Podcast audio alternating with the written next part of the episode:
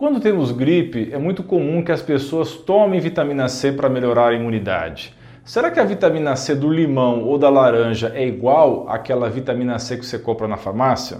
Vou fazer uma pergunta mais interessante. Será que as vitaminas sintéticas que você toma são iguais às naturais? Nesse vídeo eu vou te explicar que existem sim diferenças entre as vitaminas sintéticas e as naturais e vou alertar sobre aquelas vitaminas sintéticas que você deve ter cuidado ao ingerir. Fique comigo até o final. Aproveite para se inscrever no canal, compartilhar o conteúdo com seus amigos e familiares e curtir o vídeo.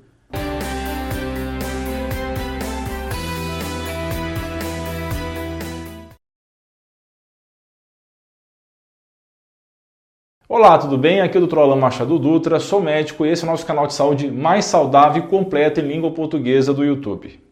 Pessoal, hoje eu quero que você entenda que esse vídeo não diz respeito à utilização das vitaminas sintéticas de suplementos para algum protocolo específico, como detox ou correção de alguma deficiência vitamínica, ou mesmo para tratamento de alguma doença, como o desequilíbrio das gorduras do sangue.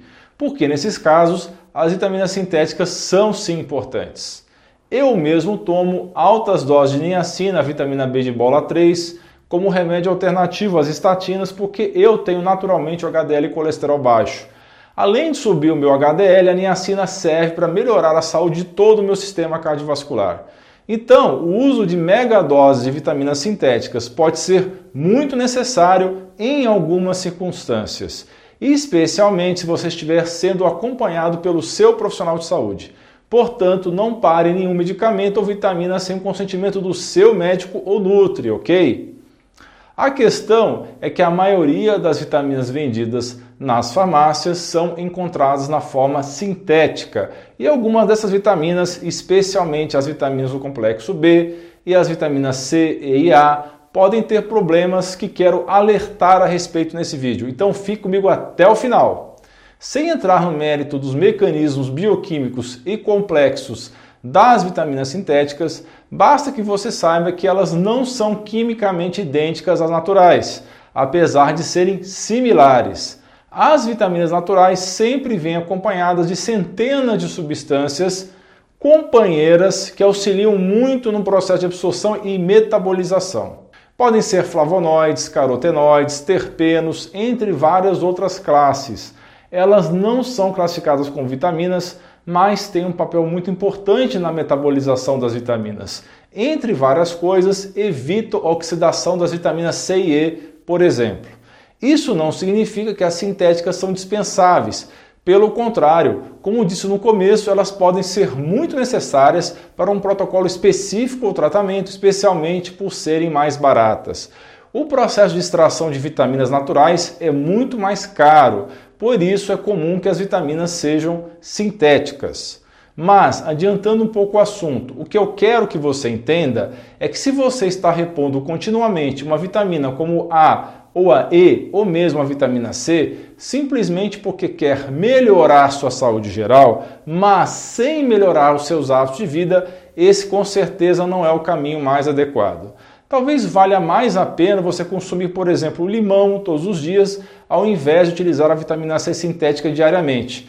Isso porque ele vem acompanhado dos flavonoides, as substâncias companheiras que ajudam na absorção e metabolização. As vitaminas naturais não estão disponíveis na forma isolada, como é o caso das vitaminas sintéticas. Pelo contrário, elas costumam estar acompanhadas de vários minerais importantes e de outras vitaminas e antioxidantes que, como eu já disse, ajudam no processo de absorção e processamento.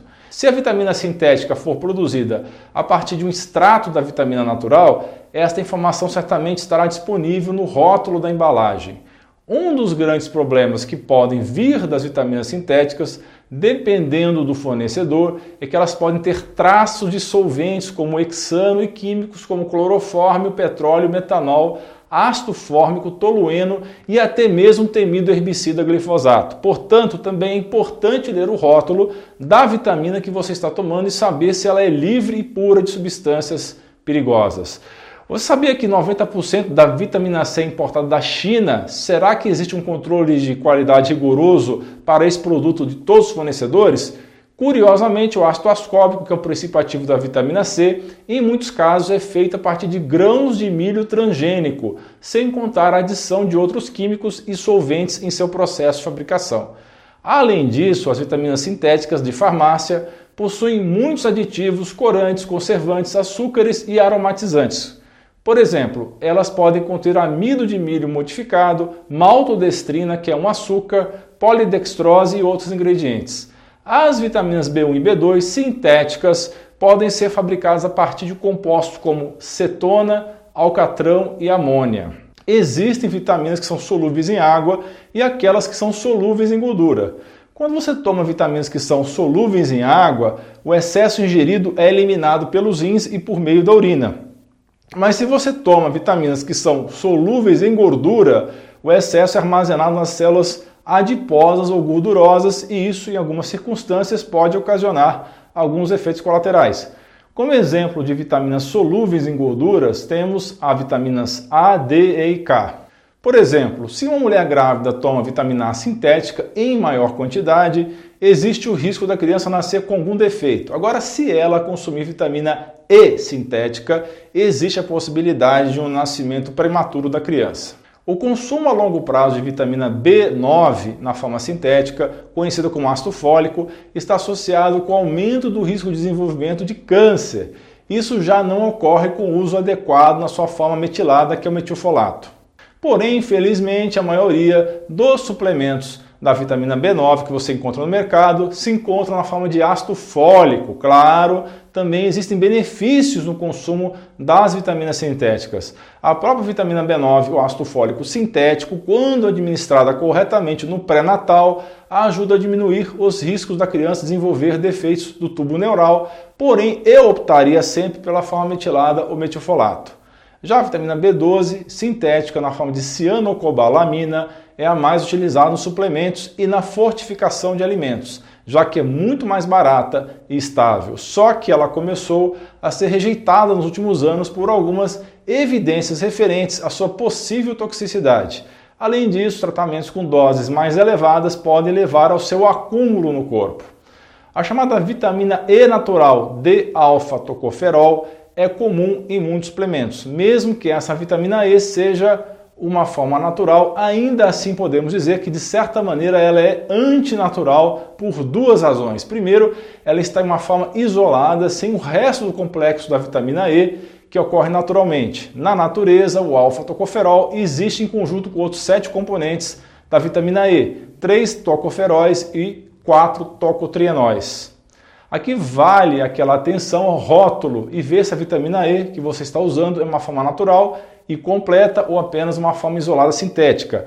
As vitaminas sintéticas ajudam, mas devemos ter cautela, ler o rótulo ou seguir a orientação do profissional de saúde e evitar o consumo excessivo. Pessoal, e o que dizer então dos alimentos processados? Que são fortificados, enriquecidos com vitaminas sintéticas. Será que isso é saudável? Existe um grande problema aqui.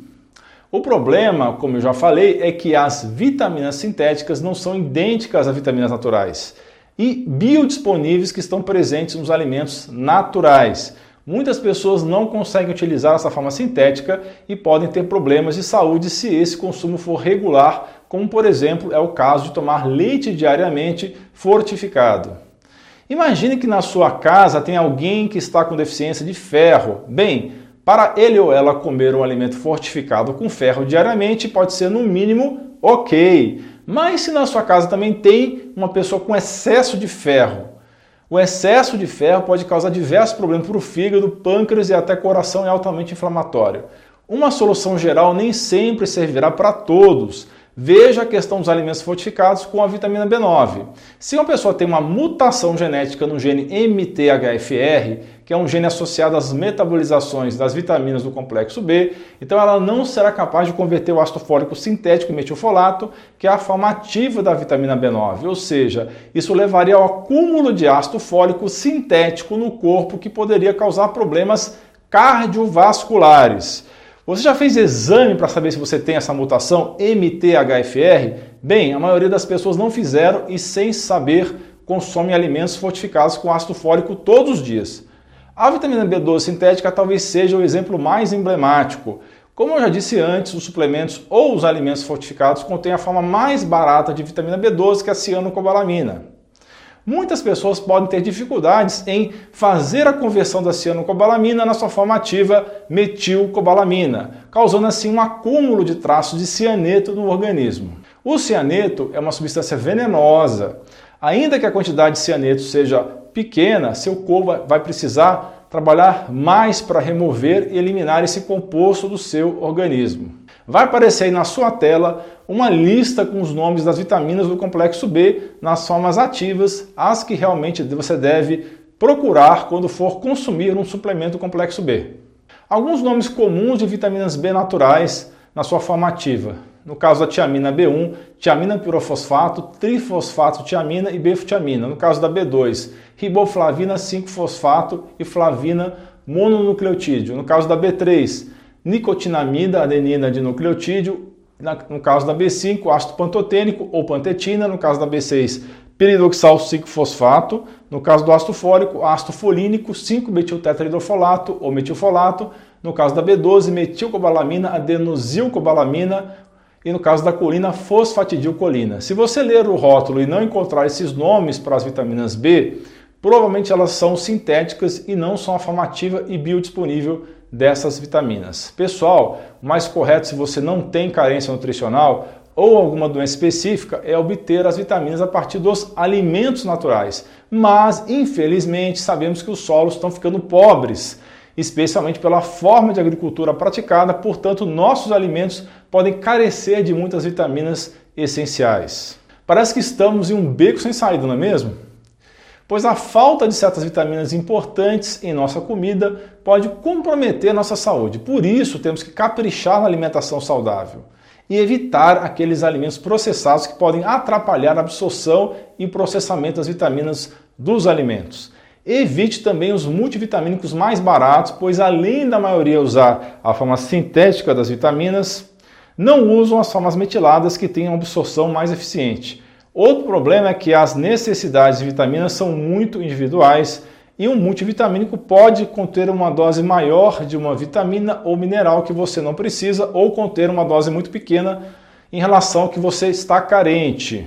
Então a dica aqui é evitar suplementos multivitamínicos ou polivitamínicos por conta própria, evitar as vitaminas A e E e a dos complexos B nas formas sintéticas e sempre preferir suas formas naturais e metiladas. Ainda assim, a melhor maneira de obter as vitaminas e nutrientes que necessitamos é por meio de uma alimentação natural e balanceada. Para isso, tente ingerir carnes orgânicas, frutas, vegetais frescos, laticínios que não sejam processados, sementes, nozes, alimentos fermentados e gorduras saudáveis e um pouquinho de vísceras se você gostar. Temos que ter critério, de qualquer modo, obter através da alimentação é sempre melhor e, quando necessário, buscar as formas mais naturais e ativas das vitaminas em suplementos. O que precisa ficar bem claro é que entre o preto e o branco existem muitos tons de cinza. Até mesmo a água, quando consumida em excesso, pode fazer mal à saúde. Por isso é importante sempre ter prudência e analisar caso a caso. Você realmente precisa dessa vitamina em suplemento? É possível obter mais dela da alimentação antes de pensar em tomar vitamina C sintética, que pode ser sim muito necessária em vários casos, especialmente no coronga. Considere antes tomar um limão, acerolas ou camu-camu, por exemplo.